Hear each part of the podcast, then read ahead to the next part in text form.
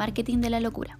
Para dar comienzo a este podcast nos plantearemos la pregunta, ¿acaso estamos todos locos? Dada la razón de que una enfermedad mental puede llegar a cualquier persona. Para estas enfermedades mentales surgieron múltiples posibles soluciones que resultaron erradas a lo largo de toda la historia, y siendo hoy en día la posible cura el equilibrio entre la química del cerebro con una pastilla. Aún así, eso no tiene la evidencia suficiente, y su fama ha sido producto de mera publicidad. Lo anterior se explica con el simple hecho de que el cuerpo cambia al tomar un medicamento, y mientras algo se equilibra, otra parte se desequilibra, presentando efectos secundarios como paranoia, bipolaridad, angustia, depresión, etc.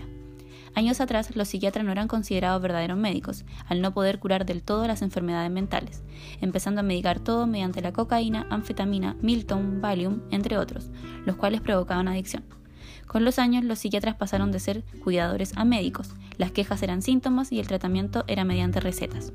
Y a pesar de los avances, continuaban las dudas al tratar una enfermedad subjetiva que no puede ser visualizada en una biopsia o radiografía, además de los síntomas extremadamente generales visibles en cualquier persona a lo largo de su vida. Los ensayos clínicos tienen cuatro fases gracias a esta que se logra sacar al comercio algún fármaco. La primera prueba del medicamento en jóvenes voluntarios saludables para probar la toxicidad y efectos secundarios. La segunda evalúa si los efectos del fármaco son los esperados y en qué punto llega a ser tóxico. La tercera compara el fármaco contra un placebo o pastilla de azúcar. Esta fase presenta una prueba más amplia de aproximadamente mil pacientes y una duración de 4 a 8 semanas para verificar si existen efectos secundarios. La cuarta se evalúan los efectos secundarios provocados por el fármaco, los cuales aparecen después de 7 años lanzado al mercado el seguimiento dura semanas. Actualmente la investigación clínica es una industria multinacional motivada por el lucro. la psiquiatría es el único campo médico que presenta la falta de análisis científico para el estudio completo de los pacientes mentales. Este problema les permite alterar los resultados de los ensayos a favor de la farmacéutica, en donde los efectos secundarios son tratados con unos medicamentos que no son pertenecientes al estudio, asimismo ocultan a los pacientes que los presentan. Un ejemplo de esta práctica es el doctor Frank Abu Sahab. En uno de sus ensayos, una paciente le confesó presentar pensamientos suicidas, pero el doctor los omitió en su informe.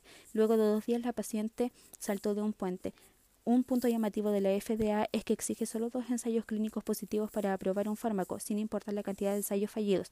Estos últimos no son informados a la organización.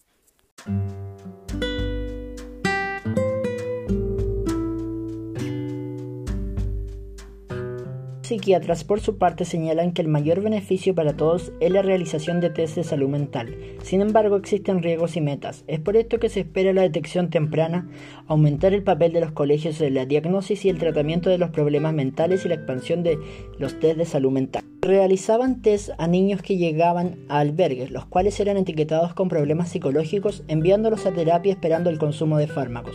Los niños en un comienzo pueden estar muy felices, activos y saludables, y llenos de energía, y luego de dos meses tomando medicamentos hasta cuatro o cinco veces al día son muy lentos. Los soldados del servicio activo, por su parte, se realizaban test de forma rutinaria en clínicas militares, diagnosticándolos con un trastorno mental y facilitando el consumo de fármacos poderosos que inducen a la violencia. Mujeres embarazadas o en etapa postnatal tienen un cambio en sus hormonas, provocando cambios emocionales. De esta forma, el ginecólogo realiza el test, identifican una supuesta enfermedad mental e indican el consumo de medicamentos para la depresión postnatal. Los psiquiatras y las empresas farmacéuticas venden los medicamentos como seguros eficaces. Lo que produce es que todos los fármacos crean cambios biológicos en el cuerpo, ya sea efectos principales y efectos secundarios, los cuales muchas veces se vuelven irreversibles. Cada fármaco es adictivo, psicológica o físicamente, cambiando la reacción del cuerpo, el estilo de vida y las diversas situaciones sociales.